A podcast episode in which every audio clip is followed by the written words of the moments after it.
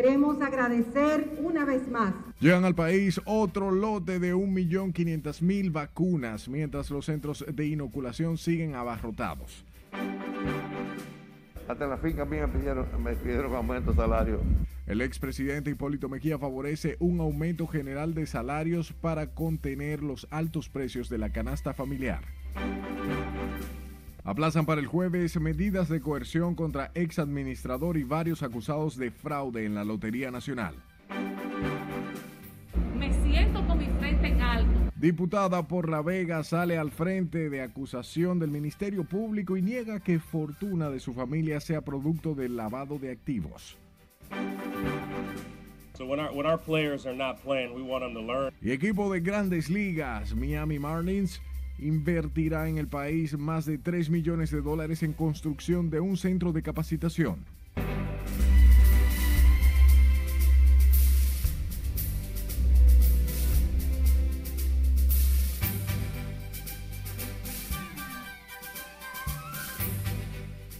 Nos llena de gratitud poder entrar en sus hogares e informarles. Buenas noches y sean bienvenidos. De inmediato comenzamos lo hacemos en el Aeropuerto Internacional de las Américas José Francisco Peña Gómez, ya que este miércoles llegaron al país procedente de China otro lote de vacunas Sinovac ascendentes a 1.500.000 dosis para continuar ampliando el proceso de inoculación de la población en momentos en que las muertes y contagios de la COVID-19 no ceden. Juan Francisco Herrera se encuentra en directo desde el AILA y nos tiene los detalles. Adelante Juan Francisco, buenas noches. Gracias, buenas noches. Con este nuevo lote de vacunas Sinovac se continúa el proceso de inoculación en la República Dominicana. Queremos agradecer una vez más a la República Popular de China. Con la llegada del décimo segundo lote de vacunas Sinovac, suman más de 8.300.000 dosis del medicamento para prevenir la propagación del coronavirus en República Dominicana. La vicepresidenta y coordinadora del Gabinete de Salud, Raquel Peña, dijo que desde mañana jueves la población puede acudir a los centros de vacunación a inmunizarse contra el COVID-19. Asistan de manera masiva a aplicarse su primera dosis o su segunda dosis en todo el territorio nacional reveló que a la fecha más de 6.500.000 personas se han vacunado, incluyendo 2.200.000 con las dos dosis del fármaco. Eso también es motivo de orgullo para nosotros y de alegría porque seguimos trayendo también todos los suministros necesarios para poder aplicar las vacunas antes posible. En este avión también llegaron 1.050.000 jeringuillas como parte de la adquisición del gobierno chino, que donará además cientos de mascarillas. Y quiero reiterar que China está y seguirá eh, hombro a hombro con la República Dominicana en esta lucha sanitaria. Juntos vamos a dar bienvenida a la victoria final. El gobierno adquirió las vacunas a 18 dólares cada una y recibe este millón quinientos mil dosis en momento que aumentan los contagios del coronavirus en la capital y la provincia Santo Domingo, lo que ha obligado al gobierno mantener los horarios del toque de queda. Las autoridades anunciaron que el próximo fin de semana habrá una jornada de vacunación en el este y el sur del país. Vuelvo contigo al estudio. Gracias Juan Francisco por la información. Continuamos hablando del COVID porque sigue la presencia masiva de ciudadanos jóvenes y adultos mayores en los centros de vacunación. Quienes van a inocularse admiten que el virus sigue siendo una amenaza a la salud y a la vida. Y nada, les exhortamos a aquellos que aún faltan por vacunarse que acudan al centro de vacunación más cercana. Eh, este centro ha tenido una buena producción, siempre 1.500, 1.700, 1.800. Ese es el dígito en el que rondan desde que se aperturó la jornada eh, masiva y la jornada para adultos mayores de 18 años. Eh, ¿Qué me dio la COVID? No, porque uno ve a la gente que se mueren a diario y, y ha tenido que restringirse bastante. Casi no salimos y queremos volver a la cotidianidad. Pidieron a quienes no lo han hecho que vayan a cientos de centros a nivel nacional a administrarse la dosis de la vacuna. Casi 9 millones de dosis han sido aplicadas de los distintos fármacos. El gobierno está optimista con el avance de la jornada. Seguimos con el tema porque pese a una ligera baja en la ocupación de camas en la unidad COVID del Hospital Francisco Moscoso Puello, persiste el incremento de los pacientes en estado crítico, lo que agrava la saturación en el área de cuidados intensivos en centros del Gran Santo Domingo. Con el reporte, Laura Lamar. Los pacientes realmente en una unidad de cuidado intensivo están críticos. Con el repunte de los contagios por COVID-19 también aumentó la cantidad de pacientes en estado delicado. Algunos no sobreviven. Según la doctora Indira Jiménez, encargada de la unidad COVID del Hospital Francisco Moscoso Puello, hay muchos contagiados con un cuadro crítico. Hay pacientes que llegan ya luego que tienen más de siete días en casa con sintomatología. Cuando llegan a la unidad, llegan con una tomografía, cuando se la realizamos, que los pulmones están, eh, por decirlo, casi el 80 o el 90% de sus pulmones están comprometidos, están muy afectados. Y esto, con este porcentaje tan bajito del tejido funcional del pulmón, no lo ayuda a ellos. Y eh, penosamente, muchos de estos pacientes no, no aguantan. O sea, ya lo que hacemos por ellos no le funciona mucho porque sus pulmones están totalmente comprometidos mientras familiares de pacientes ingresados con la enfermedad aguardan en las periferias del hospital. Los atrapa la angustia. Difícil, mi hija, muy difícil, porque uno, ellos de verdad le dan información a las 9 y a las 2 de la tarde, pero es muy difícil estar aquí con este sol, con no hay como un modo de que uno puede estar tranquilo sin estar expuesto a como estoy ahora sentada en el piso. Ha sido difícil, sí, pero estamos eh, con la esperanza y la fe de que Dios, ella va a salir bien, que Dios nos va a dar la victoria en esta situación. Casi 4.000 personas han fallecido por COVID en territorio dominicano en 15 meses desde que inició la pandemia, con más de 300.000 contagiados. Las autoridades insisten para que la población acuda a vacunarse y mantenga las medidas de prevención, la vía más segura para evitar muertes por el virus. Laurila Mar, RNN. En Santiago, la ocupación de camas disponibles para pacientes del COVID se mantiene entre un 60 y un 70% de acuerdo a las autoridades de salud. La mayoría de los ingresos provienen de centros de la capital. Nos pone al tanto Junior Marte. Jordi Disla, director de la Regional de Salud de la Circunscripción número 3, señala que pese a la elevada ocupación hay camas suficientes en los centros públicos como privados. Y en ambas se mantiene entre un 60, un 70% y tenemos eh, mucha disponibilidad de camas, tanto en la unidad como cama UCI. ¿Y la positividad cómo está aquí en Santiago? La positividad ha, ido, ha ido descendiendo, eh, al contrario a la semana anterior que teníamos más positividad, por eso Incluso hemos ampliado los puntos de PCR. Se, aplicó un punto de PCR hoy y mañana en el ayuntamiento. Y vamos avanzando al 100% al pie de la letra como lo desean y lo quieren nuestros superiores. Mientras el ritmo de inoculación se mantiene en diversos puntos de esta ciudad con la asistencia de cientos de personas cada día. Sí, sí, ellos tienen un buen, buen manejo en la fila y, los turnos y la cosa que se vacunen para que salgamos de esto ya, porque imagínate, hay que hacerlo. Bien, rápido, por lo que puedo ver. Bueno, hasta donde yo he visto va todo bien.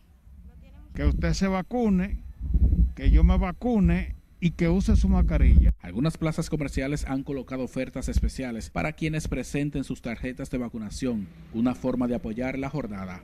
En Santiago, Junior Marte, RNN. Sepa que el país registró nueve muertes y unos 1.442 contagios del COVID, reportó este miércoles el Ministerio de Salud Pública. En su boletín, las autoridades sanitarias informaron que actualmente el país tiene 53.707 casos positivos, elevando a 311.833 los casos registrados. Desde el inicio de la pandemia en el país han fallecido 3.726 personas con una letalidad de 1.19%. Este miércoles la Organización Panamericana de la Salud destacó la incidencia de casos de COVID en varios países de las Américas, incluyendo la República Dominicana, donde llamaron a endurecer las medidas para contener la propagación del virus. Toquemos otro tema. Vamos al Senado de la República que aprobó en segunda lectura el proyecto de ley de aduanas de la República Dominicana que tiene como objetivo regular lo relativo al régimen aduanero en el país.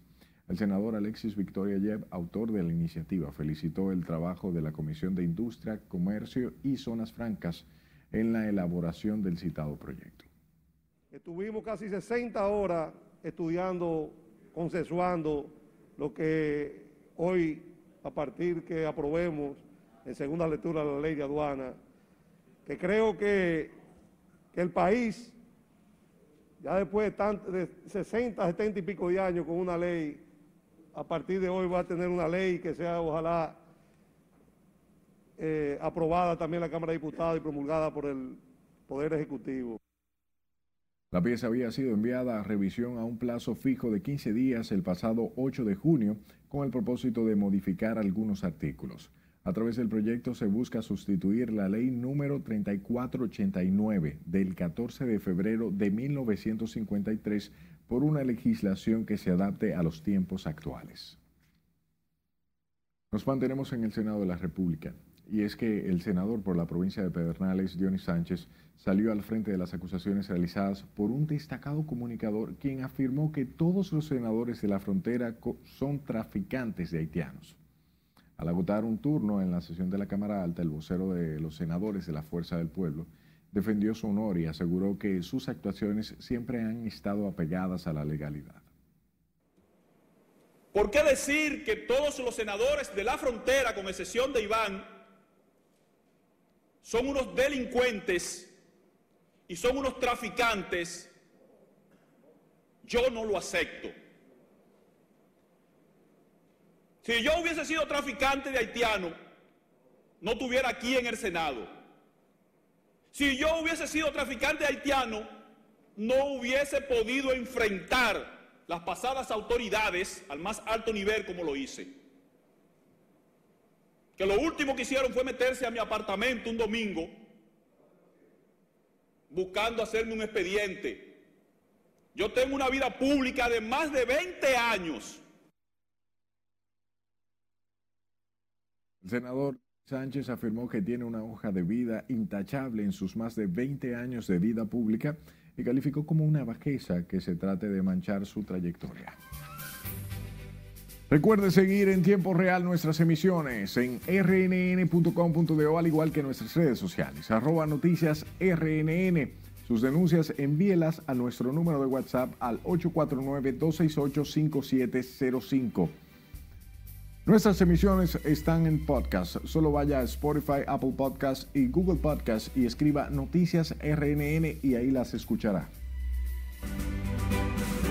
El Ministerio Público se remite a las evidencias del proceso. Nos vamos a la pausa. Al volver, sabrá por qué aplazaron para el jueves el conocimiento de medida de coerción contra los imputados en el fraude en la Lotería Nacional. Yo y mis hijos y mi familia lo que hemos hecho es trabajar honestamente. Y lo que dice la diputada por La Vega de las acusaciones de lavado de activos que le imputa el Ministerio Público. Ya volvemos.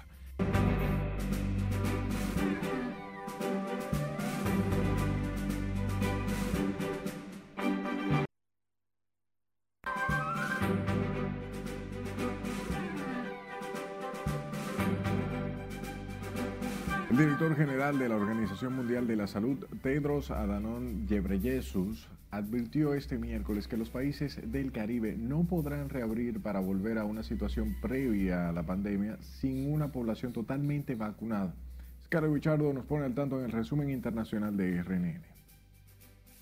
Tedros Adhanom Ghebreyesus subrayó la necesidad de igualdad en la distribución de vacunas que propone el mecanismo COVAX de la OMS, creado para que los países de ingresos medios y bajos accedan a las vacunas. Además, adelantó que la intención es que para junio de 2022 al menos el 70% de la población mundial esté vacunada. Estados Unidos y Rusia iniciarán consultas sobre ciberseguridad tras las acusaciones estadounidenses sobre supuestos ataques desde territorio ruso, anunció hoy el presidente Vladimir Putin luego de reunirse con su homólogo estadounidense Joe Biden en su primera cumbre en Ginebra. En Haití, más de 1.500 personas viven en un gimnasio desde hace al menos dos semanas, luego de que se desatara una guerra urbana entre dos bandas por el control de las barriadas de Martissant y Fontamara, en la entrada sur de Puerto Príncipe. En los enfrentamientos por el control de las barriadas se han registrado numerosos incendios de viviendas y comercios, así como ataques a civiles y agresiones sexuales. Al menos tres mujeres, incluida una menor, fueron asesinadas a tiros este miércoles en el oeste de Guatemala, en una aldea del departamento de San Marcos. De acuerdo con las autoridades, las mujeres fueron masacradas con arma de fuego en la aldea San Francisco del municipio El Quetzal. Seguimos con el grupo yidaísta nigeriano Boko Haram que confirmó la muerte de su histórico líder en combates con sus rivales del Estado Islámico en África del Oeste, anunció el presunto nuevo líder Bakura Modu, apodado Sahaba. Desde que inició la rebelión del grupo islamista radical Boko Haram en 2009 en el noreste de Nigeria, el conflicto ha dejado cerca de 36 mil muertos y 2 millones de desplazados.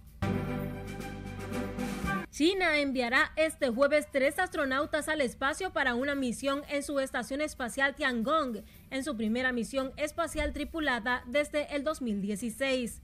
El lanzamiento de la nave espacial tendrá lugar desde el centro de lanzamiento de satélites de Yuquan, en el noroeste de China, y la nave pondrá en órbita a los astronautas con la finalidad de verificar las principales tecnologías para construir y operar la estación Tiangong. Y el dominicano Luis Arquímedes Morales Reyes, oficial del ejército de los Estados Unidos, fue juramentado como comandante en jefe del segundo escuadrón de comunicación de la base de Luisiana. Con más de 24 años de experiencia en operaciones cibernéticas, operaciones de información, comando y control, el piloto oriundo de la provincia del Ceibo alcanza una de las posiciones más importantes que un dominicano haya logrado en la Armada de los Estados Unidos. En las internacionales, Scarlett Guichardo, RNN. Volvemos a nuestros horizontes. El ex administrador de la Lotería Nacional, Luis Massichel Dicent, aseguró que el Ministerio Público ha fabricado un expediente plagado de falsedades que lo convierten en el jefe de una banda de criminales. La maratónica audiencia fue aplazada para el próximo jueves y nuestro compañero Jesús Camilo nos dice por qué en directo desde el Palacio de Justicia de Ciudad Nueva. Buenas noches, Camilo. Gracias, buenas noches. Debido a que algunos de los imputados colaboran con el Ministerio Público, los abogados esperan libertad pura y simple para sus defendidos. Tras una audiencia que se prolongó por más de siete horas, a su salida del tribunal, Dicent afirmó que acudió en busca de justicia y ha salido como un vulgar criminal. Vine por justicia y me voy como un criminal. Vine por justicia y me convirtieron en jefe de una banda. Sin embargo, la directora de persecución, Jenny Berenice Reynoso, aseguró que conforme a las investigaciones, el Ministerio Público tiene pruebas contundentes que lo señalan como cabecilla del entramado mafioso. El Ministerio Público se remite a las evidencias del proceso que los indican sin ninguna duda como cabecilla del fraude. Y las pruebas hablan solas. Las defensas dicen cosas y ese es su derecho, pero las pruebas no le dan la razón. De inmediato salió al frente la defensa técnica del imputado no vidente Miguel Mejía. Esos son tumbas entre banqueros, sencillamente. Eso es tumba entre banqueros. Por el fraude en la Lotería Nacional, además del ex administrador, están bajo arresto William Rosario Ortiz, Valentina Rosario, Jonathan Brea, Carlos Berigüete y Felipe Santiago Toribio. También Rafael Mesa, Eladio Batista Valerio y Edison Perdomo Peralta. La audiencia fue aplazada para este jueves a las 11 de la mañana. Tras concluir la exposición del Ministerio Público en esta prolongada audiencia, entrada la noche se avanzó en los argumentos de defensa del ex administrador de la Lotería Nacional. Ahora paso contigo al set de noticias. Gracias Camilo por informarnos. Seguimos hablando de justicia. El ex vicepresidente ejecutivo de la CDE, Rubén Jiménez Bichara, se desvinculó de una supuesta estafa que motivó la presentación de una querella ante la Procuraduría General de la República ayer. Según él, la Corporación Eléctrica Estatal no hacía compras, no tenía una parte operativa, tampoco un territorio que gestionar. Atribuyó a intereses o más bien a interés de dañar su trayectoria política que el director ejecutivo de las sedes, Rafael Astacio, lo haya incluido en la querella, presentada ante la PEPCA por un desfalco superior a los mil millones de pesos. El documento acusatorio de 300 páginas incluye a otras 14 personas en un supuesto entramado mafioso, entre ellos los últimos ex administradores de las sedes, Juan Alexis Medina, hermano del saliente presidente Danilo Medina, y dos hermanos de la ex primera dama Cándida Montilla. A propósito, el ministro de Energía y Minas, Antonio Almonte, defendió el sometimiento de 14 personas y 25 empresas ligadas por corrupción en las pasadas administraciones de la CDEE e y las EDES. El funcionario aseguró que es un expediente con suficiente sustentación, elaborado tras varios meses bajo investigación. El que ve el contenido del expediente se da cuenta que es un expediente que solo se puede estructurar después de una larga, minuciosa investigación. Los juicios sobre su contenido y sobre el curso posible hay que dejárselo al Ministerio Público, que fue donde se depositó. El Estado Dominicano presentó una querella penal con constitución en acción civil en contra de Rubén Jiménez Bichara, un hermano y dos cuñados de Danilo Medina y otras 10 personas por supuesto desfalco en el sector eléctrico.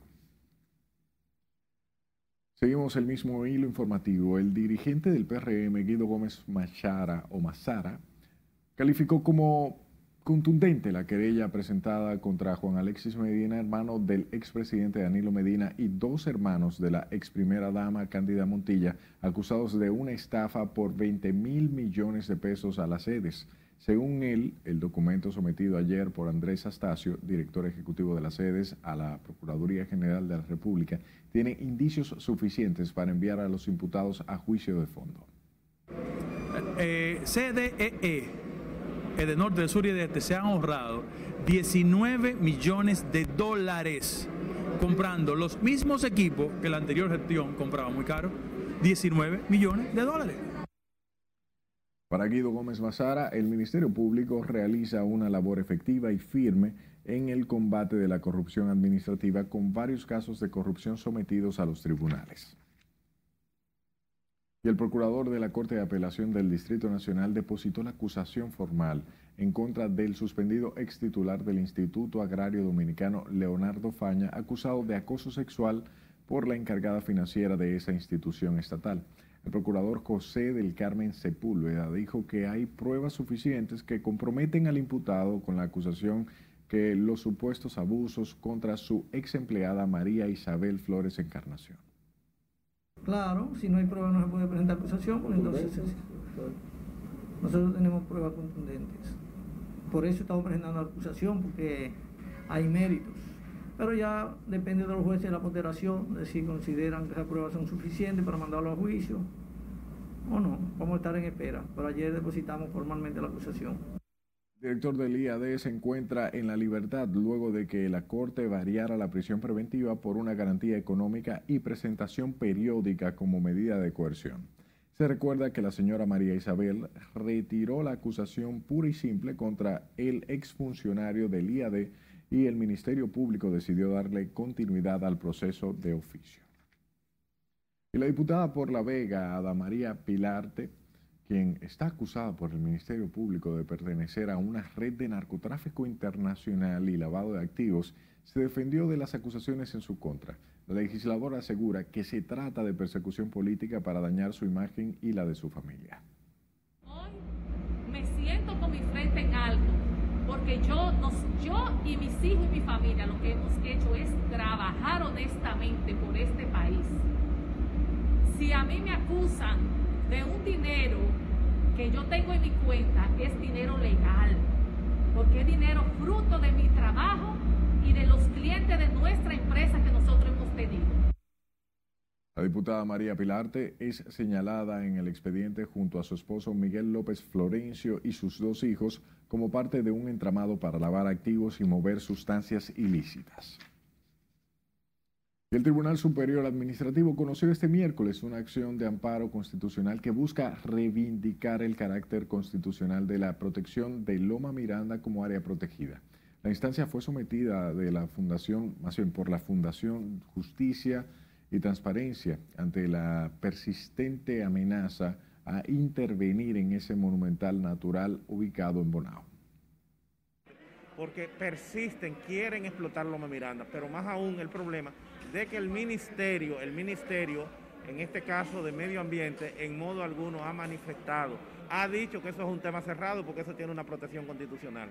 Entonces lo que estamos aquí es buscando en este Tribunal Superior Administrativo con este amparo, este amparo para no estar con el sobresalto de que se le ponga de una vez y por todas un sello, un sello de que precisamente es una sentencia vinculante del Tribunal Constitucional.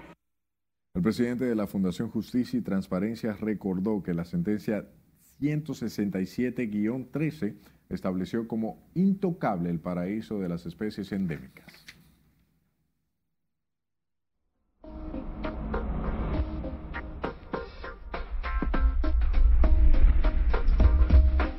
Escuchen, como si fuera poco, para este jueves aumentará el calor y las lluvias serán escasas en gran parte del territorio nacional. Nuestro compañero Cristian Peralta nos pone al tanto. Buenas noches, Cristian. Muchas gracias. Las condiciones del tiempo, pues caracterizadas por la presencia de polvo sahariano en nuestra zona, esa capa de polvo africano, pues en la región del Caribe, que como hemos sentido en el día de hoy, las temperaturas también eh, bueno, elevadas y las lluvias reducidas en buena parte de la región debido a que esta situación o este fenómeno meteorológico está impidiendo las lluvias de consideración en buena parte de nuestra región. Por eso veamos entonces lo que ocurre en cuanto a las temperaturas para el día de mañana, porque volverán a estar bien calientes terminando la mañana, durante la tarde, ya también en la noche nos vamos acercando al verano, 32 grados en Santo Domingo y tenga pendiente que pese a estos 32 grados, la sensación de calor puede llegar a los 38 grados Celsius. Así que si usted va a andar en la calle, pues manténgalo en mente. En el caso de Santiago de los Caballeros también con 32, pero en Dajabón, mire usted, con 36 grados Celsius y ya imagínese usted la sensación de calor como andará por allá. Vamos a ver la próxima gráfica. En el día de hoy hemos visto un cielo eh, mayormente eh, despejado, algo de nubosidad, sí, en el caso de Santo Domingo en primeras horas de la mañana, y se debe pues a ese arrastre del viento, mayormente del sureste, que aportó algo de esas nubes, pero miren ustedes cómo hacia el centro y la mitad oeste, un cielo mayormente despejado y también es la situación que se espera para este jueves, así que téngalo en mente. Vamos a ver lo que ocurre en cuanto a las lluvias, porque por ahora no se esperan lluvias de consideración. Es un tiempo caracterizado, ¿verdad?, por la presencia de polvo africano y también un cielo mayormente despejado, pero ya sería quizás para el viernes cuando se estaría acercando una onda tropical y pudiéramos hablar de lluvias en algunos puntos del este, sur y sureste de nuestro país. Por eso veamos entonces lo que está ocurriendo en el Golfo de México. Tenemos esa zona desorganizada de aguaceros hacia la zona de Campeche. También está afectando varios, varias ciudades de América Central, aguaceros por allá. Y se espera pues que se desarrolle eh, para este viernes ya como una tormenta tropical, la tormenta tropical Claudette, que por supuesto lo vamos a estar dando seguimiento. Y se estará moviendo entonces hacia parte de Texas y Luisiana, veremos entonces cómo se acopla a los modelos. Es todo lo que tenemos en cuanto a las condiciones del tiempo. Usted continúe ahí con la emisión estelar de Noticias RNN, porque como siempre aquí les tenemos mucho más. Tipo un reajuste normal, lógico. De nuevo un corte comercial. Al regresar, lo que pide el expresidente Hipólito Mejía para contener las alzas en los productos de primera necesidad. En la inversión que harán en el país el equipo de las grandes ligas Miami Marlins en la comunidad de Andrés Boca Chica. Siga con la emisión estelar de RNN.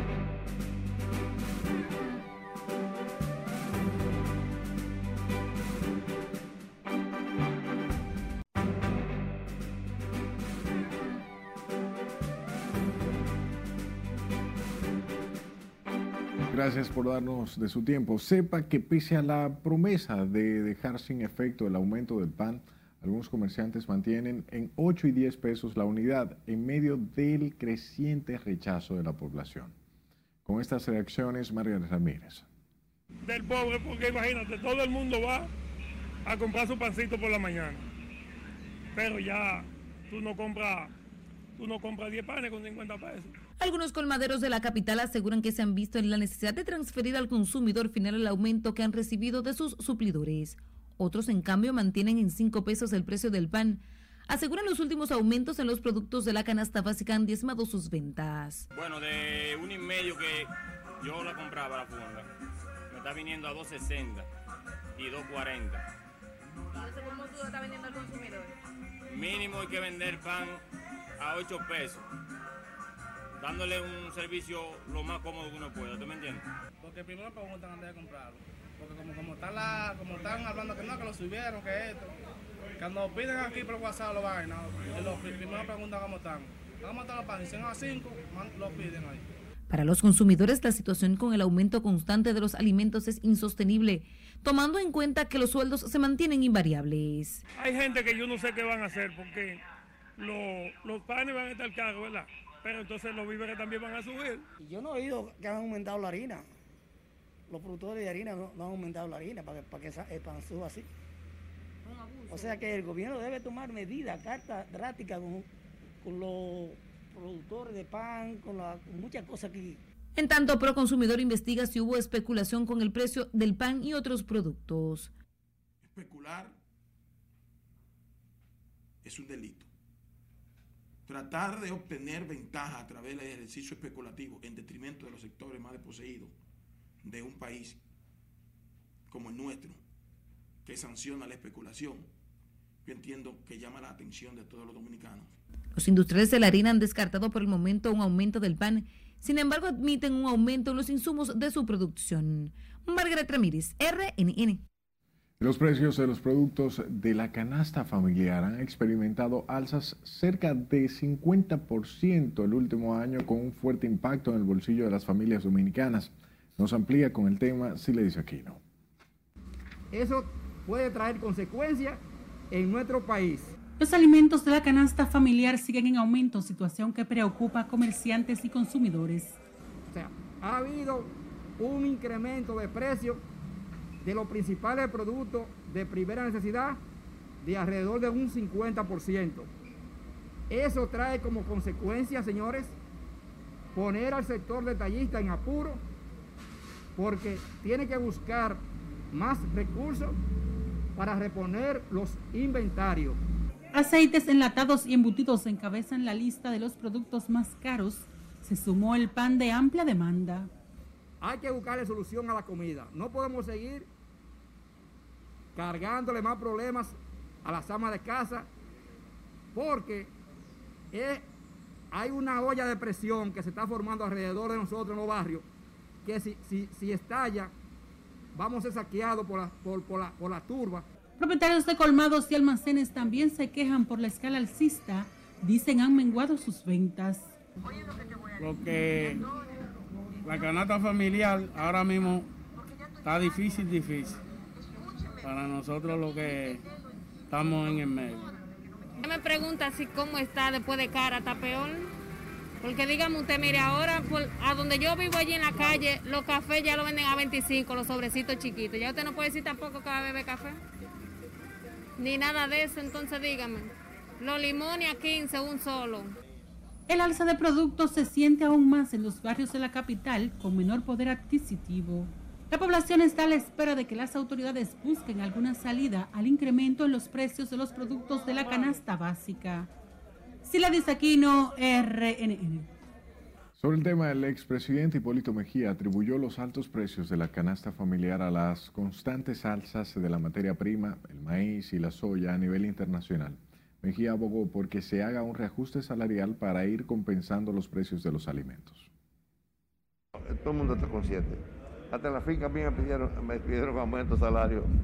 Y hay que hacerlo, hay que hacerlo. Sí, un reajuste normal, lógico, porque tampoco podemos eh, eh, eh, abrir las puertas y la ventana para una carrera desbocada. Hay que cuidarse mucho eso. Pero hay que hacerlo.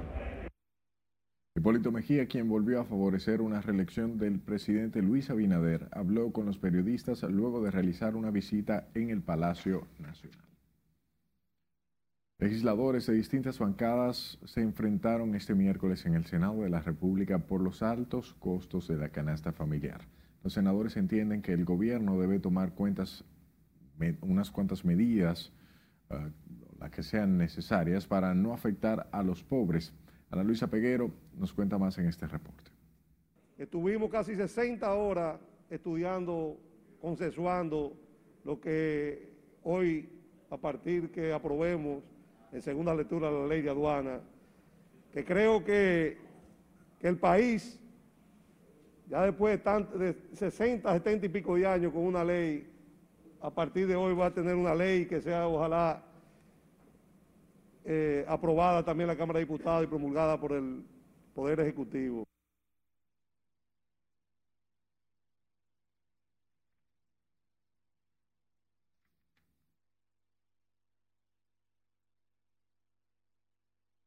El obispo de la diócesis de Higüey, Monseñor Jesús Castro Marte, hizo un llamado a las autoridades gubernamentales a enfrentar el aumento de los precios de algunos productos básicos. Para el obispo católico, muchos de esos incrementos obedecen a especulaciones arbitrarias y abusivas que perjudican sensiblemente a las familias más pobres del país.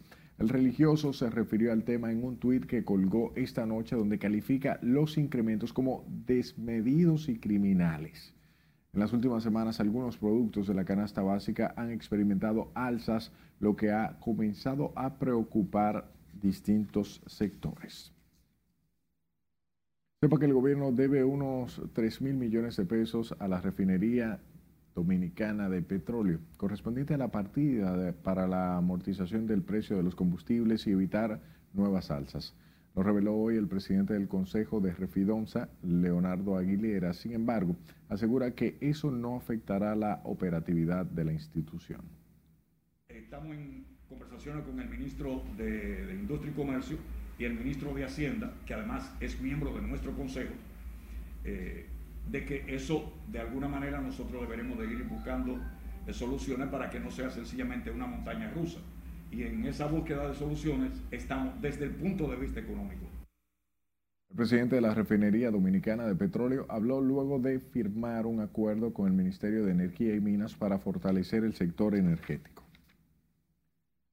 Hablemos de la primera dama de la República, Raquel Arbaje, que inició un plan para asegurar el registro oportuno de los niños que nacen en los centros de salud la esposa del mandatario abordó ese tema en una reunión con los miembros de la Junta Central Electoral. José Tomás Paulino nos cuenta.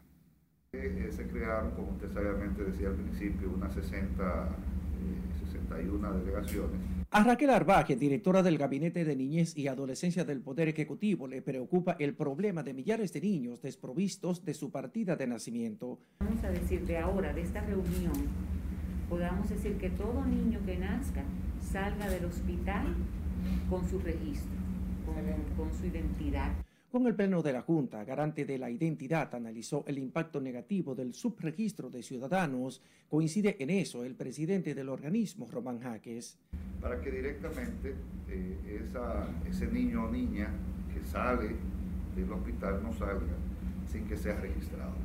La propuesta es que esto sea eh, retomado incluso con otras eh, entidades del Estado que impactan. Por ejemplo, aquí no está CONANI, aquí no está PROSOLI, aquí no está, por ejemplo, la Suprema Corte de Justicia que impacta en materia de la ratificación, porque hay un problema también eh, que de judicialización. Román Jaques habló de una propuesta de reforma a la Ley 659-44 del Registro Civil, otorga poderes a los oficiales para ratificar las declaraciones tardías por la vía administrativa, libera a los padres de ese trámite. La partida de nacimiento es esencial para la expedición de la cédula de identidad y electoral, documento imprescindible para realizar todas las diligencias de las personas mayores de 18 años. Entre 2 y 3 millones de servicios de acta se realiza la Junta Central Electoral al año. Raquel Arbaje insiste en lo vital de la declaración oportuna al momento del nacimiento. José Tomás Paulino, RNN. El presidente Luis Abinader encabezó el inicio de los trabajos de construcción del Centro de Educación y Formación del equipo de Grandes Ligas Miami Marlins en la comunidad de Andrés Boca Chica con una inversión superior a los 3 millones de dólares. Con estos detalles, Lauri Lamar. La Academia de Béisbol trabajará en la formación deportiva y la educación de los atletas. El presidente de los Marlins de Miami, Derek Jeter, adelantó que con base a la capacitación de los jugadores buscan reducir la brecha entre el inglés y el español sin descuidar la labor social en la comunidad. the expanded number of classrooms and a computer lab. Más allá de lo que se pueda lograr desde el punto de vista deportivo, aquí en la academia, una de nuestras principales metas es fomentar la educación dentro de los jugadores. Vamos a tener múltiples salones de clase y de computación para que ellos puedan no solamente fomentar la parte deportiva, sino su mental y la parte de inteligencia. Mientras que el ministro de Deportes Francisco Camacho resaltó la inversión millonaria de la MLB en territorio dominicano, superior a los 375 millones de dólares, genera más de 5 mil empleos directos. Para mí esto es solamente un ejemplo de lo que está pasando en el país. Ya empezaron nueva vez a llegar a las inversiones extranjeras y es la primera que se hace en el deporte. Esto por el clima de tranquilidad que transmite a todo el mundo nuestro gobierno, nuestro presidente, y ustedes verán cómo van a seguir llegando estas inversiones. La academia estará ubicada en Yubey, en el municipio de Boca Chica. Dispondrá de cuatro campos de béisbol con capacidad para 80 jugadores. El ministro de Deportes valoró la eliminación de los procesos burocráticos como un factor clave para construir esos proyectos y permitir a atletas de otros países formarse en la República Dominicana. Laurila Mar, RNN. Toquemos otro tema. Legisladores de distintas bancadas se enfrentaron este miércoles en el Senado de la República por los altos costos de la canasta familiar. Los senadores entienden que el gobierno debe tomar las medidas necesarias para no afectar a los más pobres. Con la historia, Ana Luisa Peguero. La cena de los hogares pobres. En las últimas semanas, los precios de los productos básicos han experimentado alzas. El debate se ha centrado esta semana en los precios del pan. Por más de 12 años no había experimentado ninguna alza y aquí ha habido crisis todo, en todos los tiempos. Eso obedece a que el PRM en definitiva no sabe gobernar. Eh, Es un tema que debe ser abordado por el gobierno. Eh, venció un subsidio que se había acordado de 500 pesos por saco de harina. El Ministerio de Industria y Comercio notificó eh, ya la finalización de ese subsidio. En tanto que los senadores oficialistas explican lo que según ellos ha provocado las alzas en los productos. Que ese tipo de declaraciones, eh, es bueno que primero se haga un análisis a profundidad, un análisis de costo de producción para que se aplique el precio que se entienda justo. Este, hay que reunirse con los distribuidores de la harina. Eh, estamos ante una pandemia que también esto es a nivel mundial que va a afectar. eh, la misma ONU ha, ha hablado sobre eso. Otros senadores proponen a la población buscar alternativas para enfrentar la carestía de los precios de la canasta familiar. Las alternativas no son muchas, porque los víveres también han subido. Pero por supuesto hay que buscar alternativas lo más factible posible para seguir sobreviviendo. Señalan que a todo eso se suman los bajos salarios que disminuyen el poder adquisitivo del ciudadano, lo que le impide poder cuadrar la quincena o el mes, porque el dinero no les alcanza. Ana Luisa Peguero, RNN. Este es un plan que ha tenido éxito. Nos vamos a nuestra última pausa. Al regreso, sabrá cómo marcha el plan de seguridad que ejecuta el gobierno en sector de Cristo Rey. Ellos no pueden continuar burlándose. y por qué una familia sigue clamando por justicia en San Juan de la Maguana. Esta es la emisión estelar de RNN.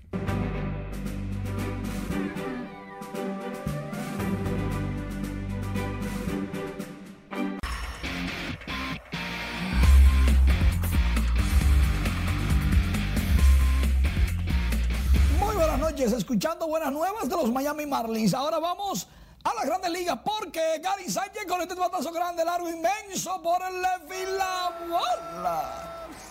Cayó en de Montecristi. ¡Qué palo!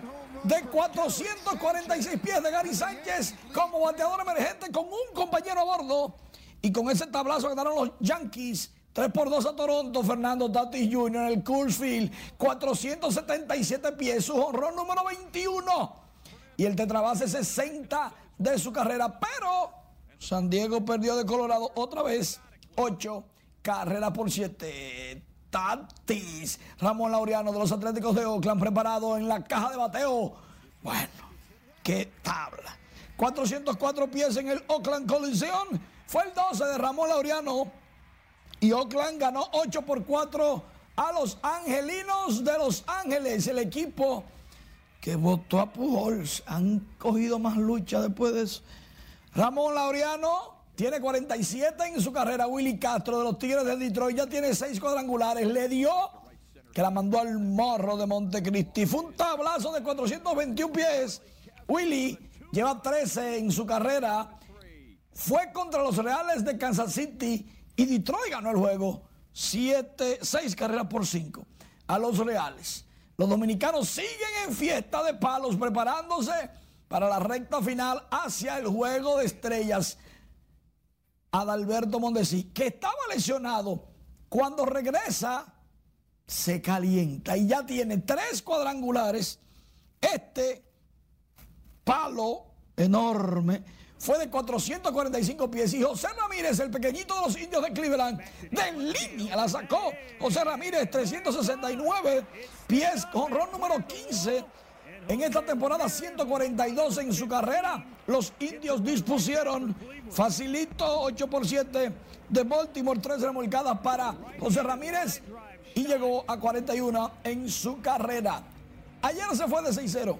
En esta ocasión comenzó temprano la zafra y los indios de Cleveland aprovechan a los debiluchos Orioles y le ganan el segundo consecutivo. ¡Ay, Seth Curry!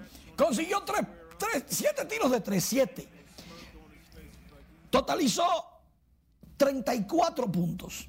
Trey Young recibió en tres cuartos una soberana demostración de defensa, pero ganó Atlanta el juego 109 por 106. Alex Rodríguez se está preparando, señores. Se está preparando el hombre. A-Rod se está preparando. Es el nuevo dueño de los Timberwolves de Minnesota de la NBA. Y ya en su casa, él está practicando para que después los jugadores no le vengan con cuentos de que, que no, que la fallé, que yo no sé, no, no. Ale Rodríguez es el dueño y yo sé jugar basquetbol. Y como yo sé, eh, la mal paso. Eso es así. Mira. Pero él, no iba a comprar eh, ese equipo. Sí, pero se le guayó. Ah, ok, ok. Entonces, no, no, no feminice, eso es la cuestión. Eh, te digo, Atlanta en cuatro minutos apenas recobró un juego de más de 20 puntos que perdía y le ganó a los 76ers de Filadelfia. Muy bien. ahí te vi. Gracias. Manny, eh, hablamos de informaciones locales. Nuevamente, el ministro de Interior y Policía, Jesús Vázquez Martínez, aseguró que el plan de seguridad lanzado por el gobierno en el sector de Cristo Rey ha sido exitoso y advirtió que no podrán circular por la capital las motocicletas que no estén registradas. Con la historia, si le dice aquí no. El ministro de Interior y Policía y el director del Intran visitaron el barrio de Cristo Rey para evaluar la marcha del Plan de Seguridad Ciudadana. Aquí valoraron la iniciativa con énfasis en la circulación de motores no registrados. Este, este es un plan que ha tenido éxito, como ustedes han podido verlo, no solamente con la presencia aquí, sino en los tres espacios donde se está haciendo el proceso de, registro de la motocicleta. Motocicleta que no esté registrada en este proceso no podrá usar las vías públicas del país, porque estamos dando el tiempo suficiente, creando las condiciones para que las personas se registren y el no registrarse constituye un hecho que primero atentaría contra la seguridad nacional. Las autoridades ya tienen registro de 15.000 motocicletas de 190.000 que estiman tiene la circunscripción 2. Con este registro que incluye extranjeros, las autoridades pretenden enfrentar los hechos delictivos. Para nosotros es sumamente importante que podamos registrar todas las motocicletas del país. Una razón muy sencilla. Un alto porcentaje de los actos delincuenciales que se cometen en la República Dominicana lo cometen personas en motocicleta. Si no tenemos identificada a la persona en esa motocicleta, se nos hace mucho más difícil para las autoridades policiales perseguir a los que pudiesen cometer un hecho de esa naturaleza. Los propietarios de motocicletas apoyan el registro, consideran contribuye a mejorar la seguridad en las calles. Todo porque así no evita conflictos más con la policía, con la MEC y estamos trabajando más seguro. Bueno, me ha impactado, eh, pero está bien la excelencia de sacar la matrícula. Las autoridades han extendido por 30 días la legalización de motocicletas en Cristo Rey. Sila Aquino, RNN. Cambiamos de tema y hablamos del ex cabo de la Armada, Alejandro Ferrer Ascensión, quien pidió este miércoles protección para él y su familia luego de que se hiciera viral un audiovisual en el que denuncia que altos mandos están desviando el incentivo que ofreció el gobierno a los que custodian las vacunas. El joven de 23 años, en compañía del presidente de la Organización de los Derechos Humanos, afirmó que ha recibido llamadas en tono amenazante de oficiales pertenecientes al Departamento de Asuntos Internos.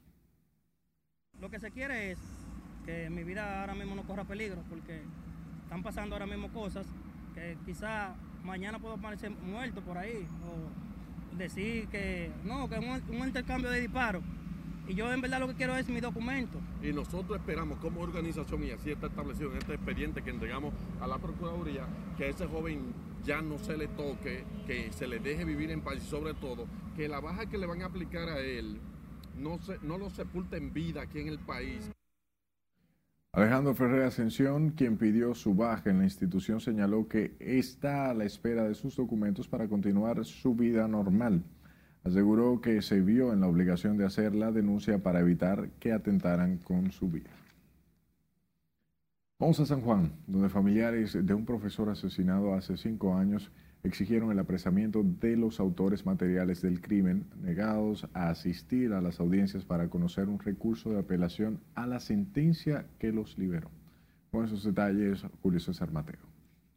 Ellos no pueden continuar burlándose de manera alegre y como lo están haciendo de la justicia. Recordaron que el educador Julio César Jiménez fue muerto de manera violenta en el año 2016 cuando se dirigía a la escuela donde laboraba. Se estaba conociendo el recurso de apelación interpuesto por nosotros en calidad de víctima. No se ha llegado a conocimiento del fondo del mismo debido a que los imputados una parte de ellos no han comparecido. Por el crimen fueron acusados Josander Mateo, Ramón Cabrera, Mauricio Suero, Yuqueiris Pérez y su ex esposa Zoila Canario, quienes fueron liberados hace poco por disposición de un tribunal. Obtener justicia para nuestro hermano Julio César Jiménez Valdés, que ellos puedan ser condenados en esta audiencia de apelación o pues se vaya a un nuevo juicio. Y seguimos con nuestro pedimento de justicia, que este crimen no puede quedar impune. Se quejaron de que los encartados no se han presentado al tribunal, pese a ser citados al conocimiento de un recurso de apelación a la sentencia que los dejó en libertad. Con nosotros como familia y con la sociedad sanjonera, que se burló el tribunal colegiado de nosotros y se burló de la sociedad. Luego de ser reportado como desaparecido, el cadáver del profesor Julio César Jiménez fue hallado quemado en unos matorrales en la comunidad del Cacheo, donde se desempeñaba como director de una escuela. Pedimos, calidad de víctima, al jefe de la policía en esta ocasión, que nos ayude para que esa gente sean apresados y conducidos aquí a la sala de audiencia. En San Juan de la Maguana, Julio César Mateo, RNN. El Partido País Posible pidió hoy al Congreso Nacional aprobar una resolución para declarar a María Trinidad Sánchez como Madre de la Patria. Una representación de mujeres de esa organización, al conmemorarse hoy el natalicio de la heroína, hizo la petición al Congreso Nacional. En el sentido de que queremos que ella sea declarada madre de la patria. De igual manera, exigimos también ante la prensa y ante el, país que los restos de Pedro Santana sean extraídos de este lugar, ya que no, no va acorde con el legado y el, y el interés que presentaba María Trinidad Sánchez para y el empeño que puso para que nuestra patria sea hoy libre e independiente. En el natalicio de María Trinidad Sánchez, las mujeres de País Posible depositaron una ofrenda en el Panteón de la Patria.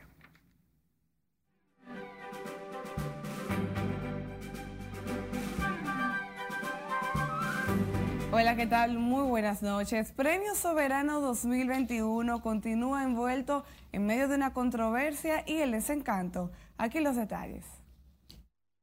Varios cantantes se disculparon con sus fanáticos debido a que el musical póstumo en el que participarían en Premio Soberano no salió al aire durante la gala ceremonial de la premiación de este martes sin explicarse las razones. Quinito Méndez, Pochi Familia, Raulín Rosendo, Maggi Juan, Gillo Sarante, Daniel Santa Cruz y Nino Freestyle eran los responsables de rendir homenaje a los artistas que partieron en el 2020. El merenguero Manny Cruz fue uno de los más galardonados en la entrega 36 de Premio Soberano, llevándose consigo Merengue del Año con su éxito Santo Domingo, también como compositor del año 2020 y cantante solista. Manny se ha convertido en uno de los favoritos de los dominicanos con su propuesta de merengue y poco a poco ha ido conquistando el mercado internacional. Como resultado de esto, el pasado martes 15 de junio fue gratamente sorprendido con su primera nominación a Premios Juventud como nuevo artista masculino. La creatividad del dominicano se manifestó nuevamente con los diversos memes que realizaron a las figuras que desfilaron por la alfombra roja de Premios Soberano. Les haya gustado o no el vestuario, con humor dieron a conocer a las figuras que prepararon su mejor look para brillar en el premio más atípico en toda su historia. La insuperable Ervis Martínez, Eddie Herrera, Carolina Aquino, Clarisa Molina, Keiter Esteves, entre otros, marcaron tendencia en las redes sociales gracias a sus memes, siendo uno de los más comentados el del bachatero Elvis Martínez. Los dos premios más importantes de la noche fueron para los cantantes Nini Cáfaro, reconocido con el máximo galardón, el Gran Soberano 2020, como un reconocimiento a sus 62 años de carrera, mientras que el bachatero Romeo Santos recibió el Gran Soberano 2021.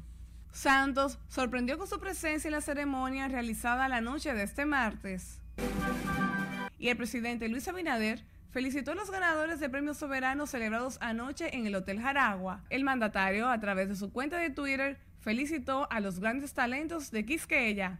Extiendo mi sincera felicitación a todos los ganadores, grandes talentos de nuestra República Dominicana, colgó en su cuenta de Twitter el presidente bueno que el presidente se hace eco de la premiación más importante de República Dominicana y ojalá que los esfuerzos para que el próximo año tengamos una mejor premiación sea posible. Hasta aquí diversión feliz resto de la noche.